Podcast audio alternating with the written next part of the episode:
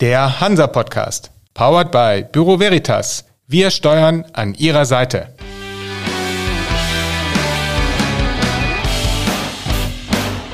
Der Hansa Podcast.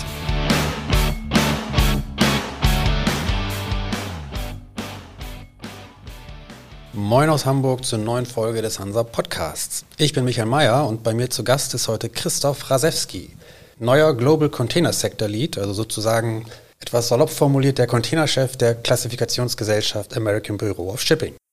Moin, Herr Rasewski. Hallo, Herr Mayer. Vielen Dank für die Einladung.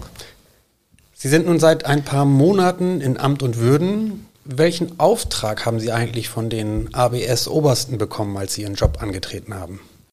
Ja, der Auftrag ist natürlich, äh, eine globale Containerschiffsstrategie zu entwickeln äh, für ABS und diese dann auch äh, global umzusetzen. Wie sieht denn diese Strategie aus? Sind Sie schon soweit? Ja, natürlich äh, äh, haben wir schon eine Strategie ausgearbeitet. Ähm, klar, wir haben natürlich ein sehr äh, sich änderndes Marktumfeld äh, und da muss man gucken, äh, wie reagiert man darauf, äh, wie reagiert man auf die Zukunft, wie reagiert man auf zukünftige Herausforderungen in der Schifffahrt und da haben wir natürlich eine Strategie entwickelt. Wie die im Detail aussieht, kann ich natürlich nicht preisgeben, aber wir arbeiten daran und sind auch sehr gut dabei, die umzusetzen. Und Sie selbst, wie sind Sie in die ABS-Struktur oder Hierarchie integriert? An wen berichten Sie oder mit wem sind Sie in direktem Kontakt?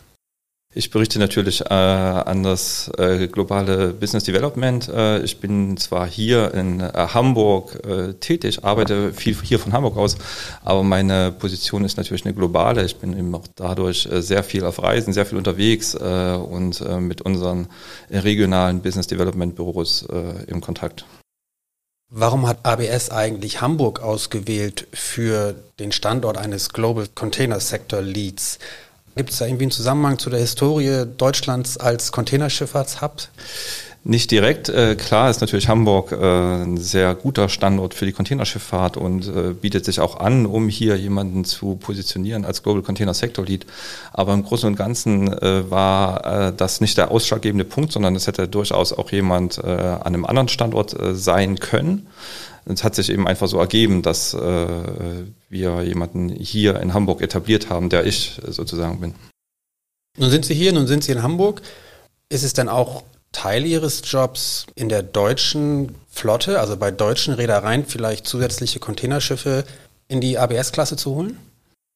Natürlich geht es darum, äh, generell äh, alle Kunden entsprechend zu betreuen, sowohl die Deutschen als auch die im Ausland äh, sitzenden. Und da wir natürlich viel Kunden oder potenzielle Kunden auch hier in Deutschland haben, geht es natürlich auch darum, hier Kunden zu akquirieren und Kunden zu unterstützen.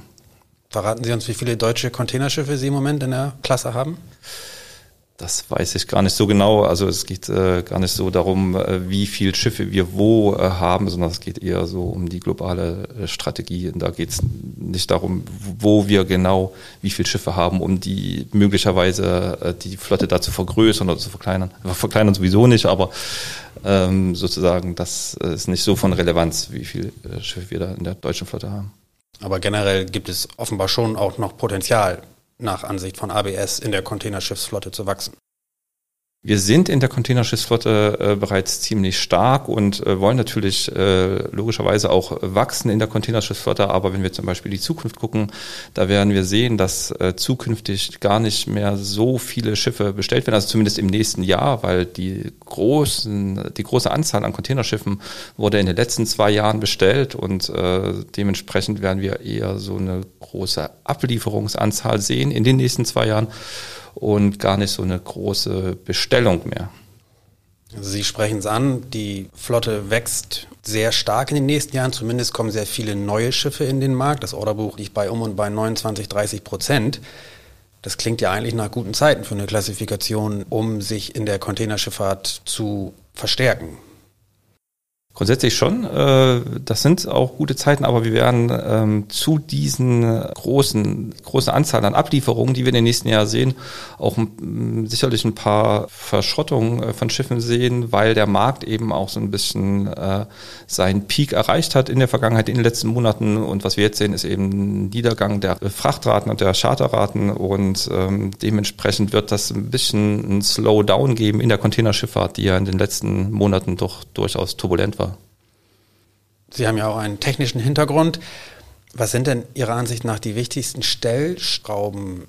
Woran können Räder von Containerschiffen noch arbeiten, um die Effizienz zu erhöhen, letztlich auch die Schiffe nachhaltiger zu machen? Wo kann und muss die Branche da noch was tun? Die Branche ist natürlich gefordert, in den nächsten Jahren sehr viel zu tun äh, durch diese neuen regulatorischen Vorschriften, die jetzt in Kraft treten, die jetzt zum Anfang dieses Jahres bereits in Kraft getreten sind und auch noch zukünftig in Kraft treten werden. Also das heißt, die äh, Räder sind gezwungen, äh, sehr, sehr viel da zu tun. Und da kann man natürlich zum einen erstmal äh, gucken auf Energy Saver, die man am Schiff installieren kann, aber auch, äh, das wird nicht reichen, also Energy Saver alleine werden diese zukünftigen Vorschriften nicht äh, alleine erfüllen, sondern es wird auch noch die Frage geben, ähm, inwiefern man die Schiffe langsamer fahren lassen muss, um die Vorschriften zu erfüllen und möglicherweise auch mehr Schiffe in den Dienst bringen muss, um die Transportkapazität auf dem gleichen Level zu halten.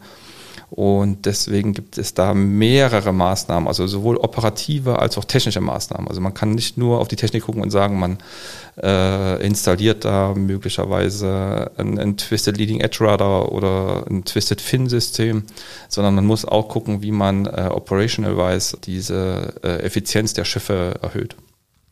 Und man kann ja auch auf den Kraftstoff gucken, beziehungsweise auf das Antriebssystem, wozu dann natürlich bei bestehenden Schiffen ein etwas größerer Umbau nötig wäre. Je nachdem, wie sich die Regulierung und die Kosten entwickeln, kann sich das aber ja rechnen für ein Räder. Man kann nicht nur auf den Kraftstoff gucken, sondern man muss auf den Kraftstoff gucken. Wir werden äh, einen sehr vielfältigere äh, Landschaft äh, an verschiedenen Kraftstoffen in der Zukunft sehen.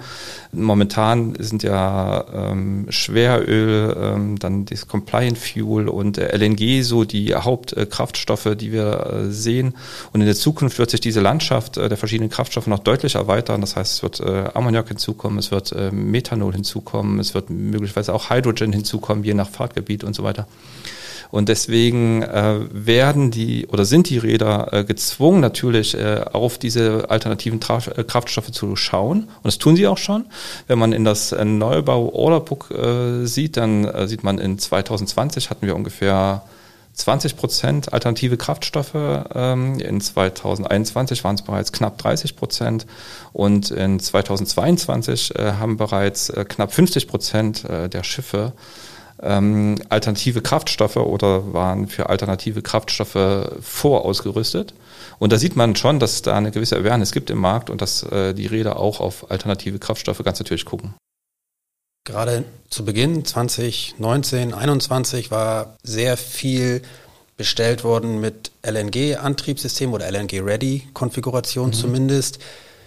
Das hat sich nun ein bisschen gewandelt, auch durch die Energiekrise. Die Erdgaspreise wie die sich genau entwickeln, weiß man auch noch nicht so genau. Letztes Jahr sind dann auch einige Methanol-Neubauten oder Methanol-Antriebssysteme dazugekommen ins Orderbuch.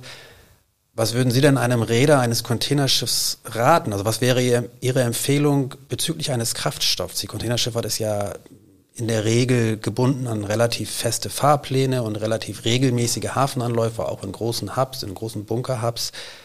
Was wäre da Ihre Empfehlung? Man kann äh, aus meiner Sicht nicht äh, eine Empfehlung aussprechen und zum Räder sagen, also äh, ich würde euch empfehlen, auf LNG zu gehen. Das hängt immer äh, vom Fahrtgebiet äh, natürlich ab. Ähm, aber äh, diese Frage des Treibstoffs ist auch eine zeitliche Komponente. Also es hängt auch mal ein bisschen davon ab, wann wird welcher Treibstoff wie verfügbar sein.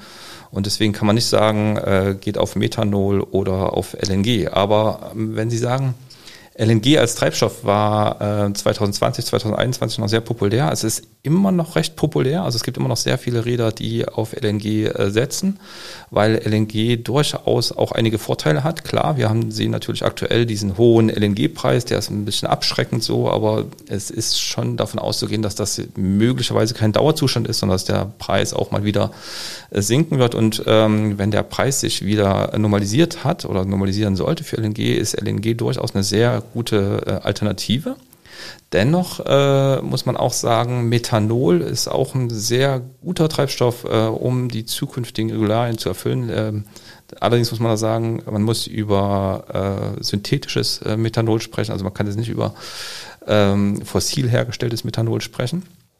Wenn man aber in Richtung Methanol guckt, äh, sieht man, äh, dass in dem Markt eine sehr, sehr große Initiative äh, ist in Richtung Methanol getrieben durch ähm, Maersk mit der Neubaubestellung für die 15.000 oder 16.000 TU-Containerschiffe. Und das ist natürlich ein Drive, den Maersk an den Markt bringt, der auch auf andere Marktteilnehmer abfärbt. Und so hat zum Beispiel Costco auch zuletzt 24.000 TU-Containerschiffe mit Methanol bestellt. Und das ist ein sehr großes Signal an den Markt und auch an die Bunker-Supplier.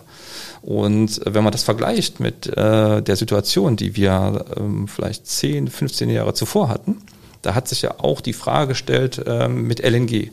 Und die Rede haben sich gefragt, äh, Henne- und Ei-Problem. Also ich weiß gar nicht, wie oft ich diese Diskussion Henne und Ei hatte. Und ähm, dann gab's, ich glaube, Tote war das. Die hatten damals äh, Schiffe mit LNG ausgerüstet, hatten diese Tanks da auf dem Achterschiff sozusagen installiert und ähm, so nach und nach gab es dann immer mehr Marktteilnehmer, die auf LNG gesetzt haben. Und äh, heutzutage ist ja LNG durchaus ein Treibstoff, der mitten im Marktgeschehen äh, sozusagen äh, vertreten ist und auch äh, verfügbar ist in den Haupthäfen. Und äh, verglichen mit der damaligen Situation sieht man, dass es heute sehr viel größere Marktteilnehmer gibt, die bereits auf Methanol setzen. Und äh, dieser, dieser Drive von den äh, großen Marktteilnehmern wird Methanol sehr viel schneller in den Markt bringen, aus meiner Sicht, als LNG damals. Von daher ist äh, Methanol durchaus ein Treibstoff, den man nicht aus den Augen verlieren sollte als Räder. Als LNG aufkam, als wirklich realistisches Szenario in der, in der Containerschifffahrt, da hieß es dann immer, okay, man muss damit leben, dass ein gewisser Platz an Bord, also Ladekapazität verloren geht, weil die Tanks irgendwo installiert werden müssen, größer sind. Bei Methanol sagt man ja, es ist ähnlich, da muss man auch an die Ladekapazität denken. Wie geht so ein Räder daran oder wie sollte er daran gehen aus Sicht einer Klassifikationsgesellschaft? Ähm, grundsätzlich äh, klar hat man ähm, bei Methanol ein ähnliches Problem mit den größeren Tanks äh, wie bei LNG. Das heißt, man hat äh, Slot-Verluste, also oder Container-Stellplatzverluste. Aber Container-Stellplatzverluste sind immer nur die Hälfte der Wahrheit, denn meistens äh, sind die Schiffe, äh, wenn sie im, im Liniendienst fahren, auf der einen Richtung begrenzt durch ihre Slots und auf der anderen Richtung begrenzt durch ihr Deadweight.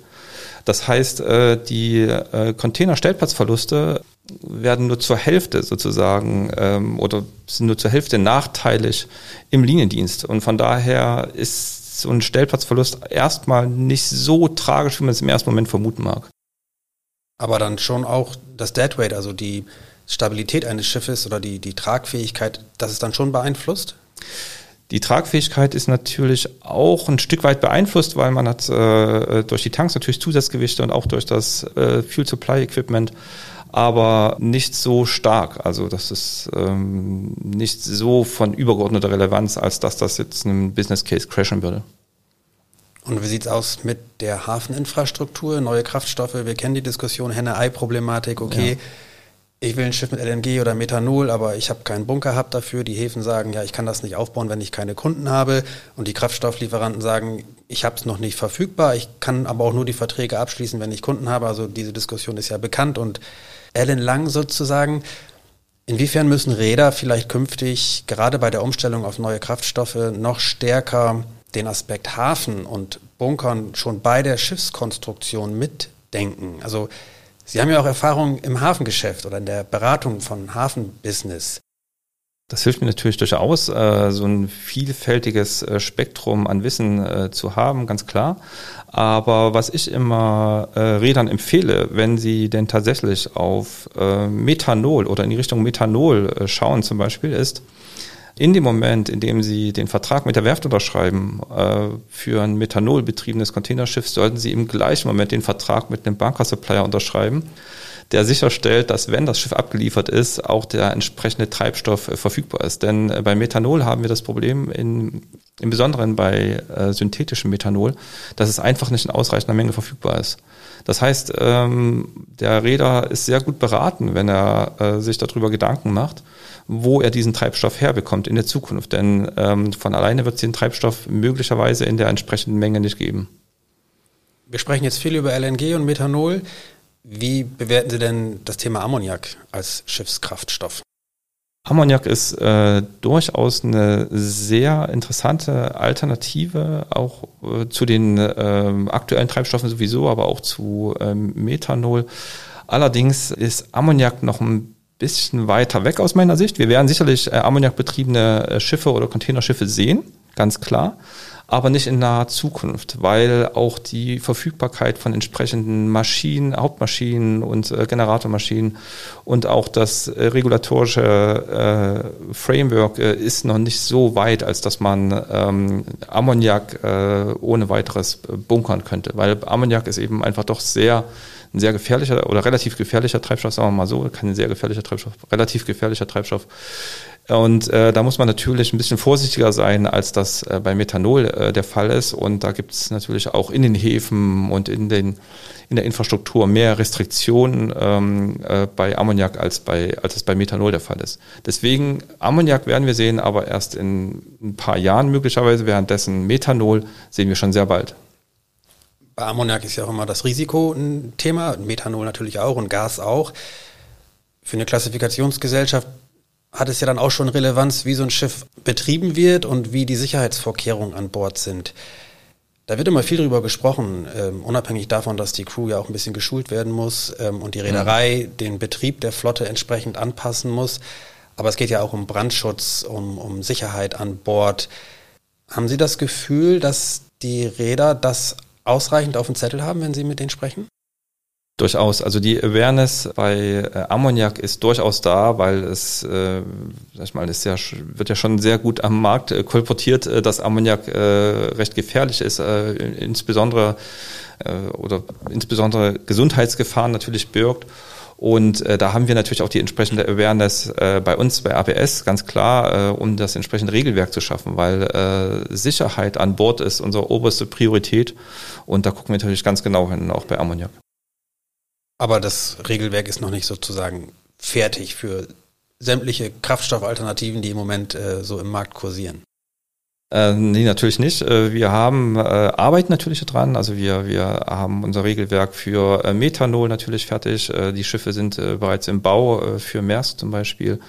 Äh, für Ammoniak äh, ist das Regelwerk noch nicht äh, komplett fertiggestellt, äh, aber wir arbeiten natürlich auch daran und äh, wir sind auch ziemlich sicher, dass es auch in Zukunft äh, für Ammoniak einen sicheren Betrieb geben wird, äh, der Ammoniak auch als äh, Treibstoff am Markt etablieren wird.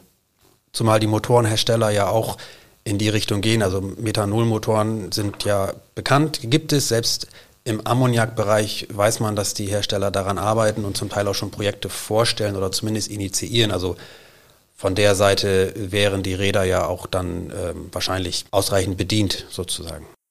Ja, durchaus. Also äh, klar, auch äh, von Seiten der Motorenhersteller äh, weiß man ganz genau, dass man auf Ammoniak äh, schauen muss und dass man das nicht an der Seite liegen lassen kann. Ähm, und das äh, wird definitiv äh, Ammoniakmotoren geben und es wird auch einen ganz normalen Betrieb mit Ammoniakschiffen geben und auch diese Angst, die man äh, möglicherweise jetzt noch hat vor diesem Treibstoff, die wird verschwinden.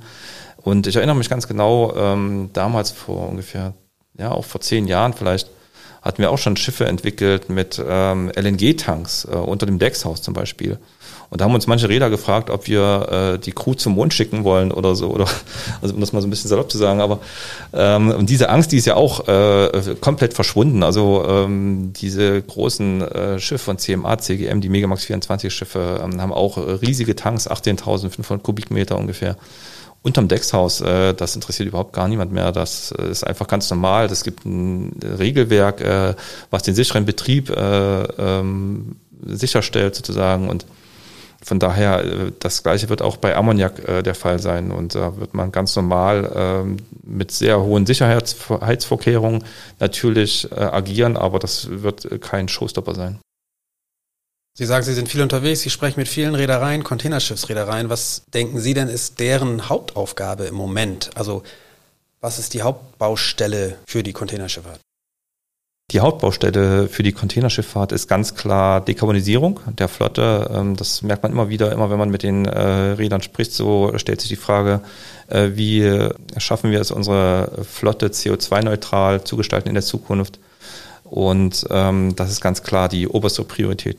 Und dann geht es bei der bestehenden Flotte schon auch, Sie sprachen es an, um das Operative, aber auch um das Technische. Also sei es jetzt Energy Saver, Anpassung am Schiff selbst, aber es wird nicht funktionieren ohne auch operative Anpassungen. Habe ich Sie richtig verstanden? Ja, das ist richtig. Also ganz klar muss natürlich äh, die aktuelle Flotte äh, modernisiert werden oder ersetzt werden, stückweise durch äh, neue Schiffe, aber das wird nicht alleine ausreichen, weil ähm, die Werftkapazität, die weltweite, weltweite Werftkapazität äh, ist gar nicht in der Lage äh, dazu, quasi alle, die gesamte Flotte sozusagen, die da draußen äh, an Schiffen unterwegs ist, bis zum Jahr 2050 zu erneuern. Also das heißt, da müssen operative Maßnahmen her, da müssen Energy Saver her, da müssen äh, alternative Kraftstoffe her.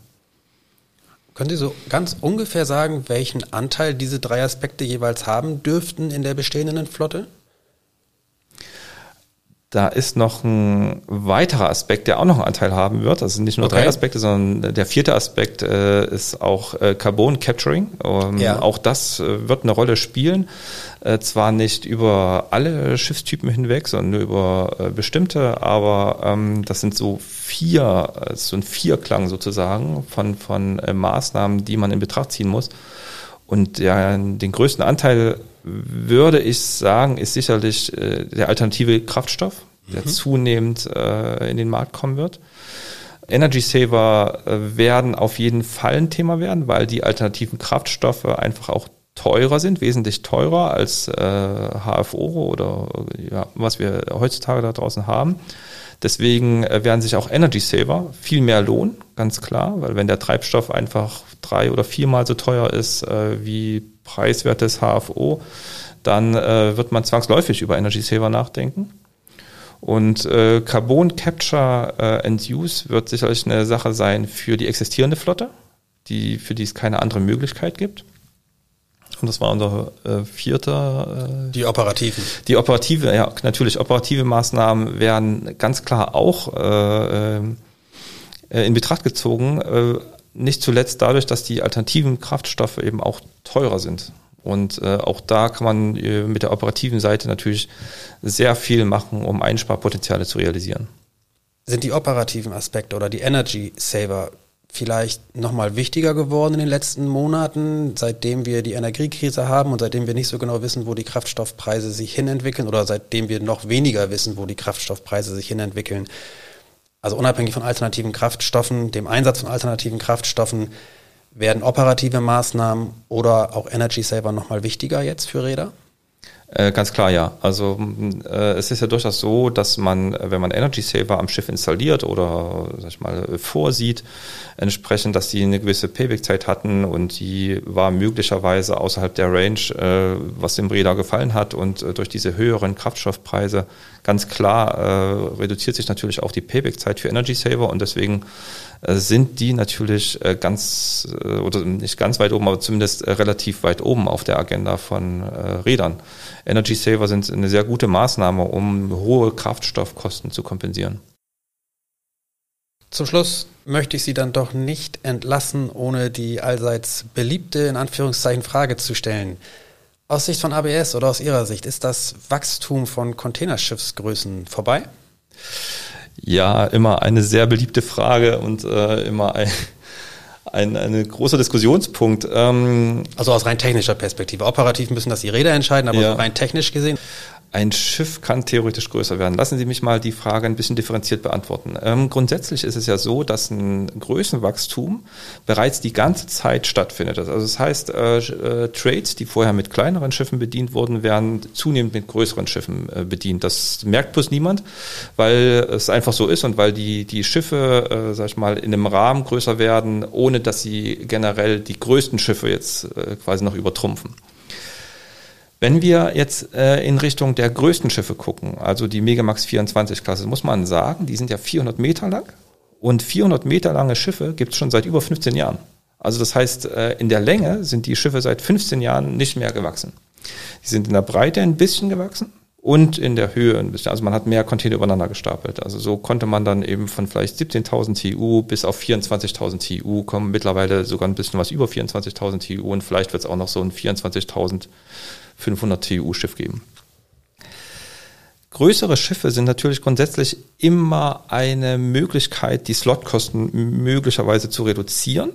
Allerdings, äh, wenn man in die Richtung noch größere Einheiten schaut, muss man sagen, dass nicht nur das Schiff alleine betrachtet werden muss, sondern auch äh, quasi komplette Infrastruktur rund um das Schiff, das heißt die Häfen und, und so weiter. Und ähm, aus meiner Erfahrung und aus den Gesprächen mit den Rädern, die ich gehabt habe, ist es schon so, dass die Räder durchaus zufrieden sind mit den großen Containerschiffen, die sie haben, weil sie dadurch die Möglichkeit hatten, eben Slotkosten deutlich zu reduzieren. Allerdings äh, führen die großen Schiffe in den Häfen immer mal wieder auch äh, zu Verstopfung der Häfen, zu Verstopfung der Infrastruktur im Hafen und so weiter.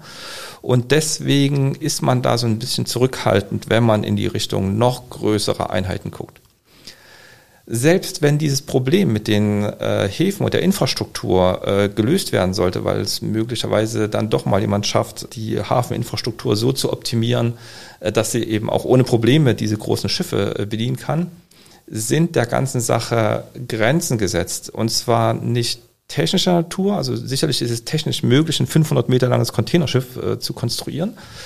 Allerdings ähm, sind die Einsparpotenziale immer geringer mit der äh, äh, größer werdenden Größe. Vielleicht werden wir noch ein klein bisschen größere Containerschiffe äh, sehen, aber irgendwann sind wir dann äh, am Ende. Und dann macht es einfach keinen Sinn mehr, ein noch größeres Containerschiff äh, zu bauen, weil einfach auch die Hafeninfrastruktur das nicht mehr hergibt. Das heißt, Sie sprechen nicht gerade mit Rädern über noch größere Containerschiffe? Nicht in erster Linie. Okay. Herr Radeski, das war es auch schon für heute. Vielen Dank für die Einblicke und vielen Dank für den Besuch.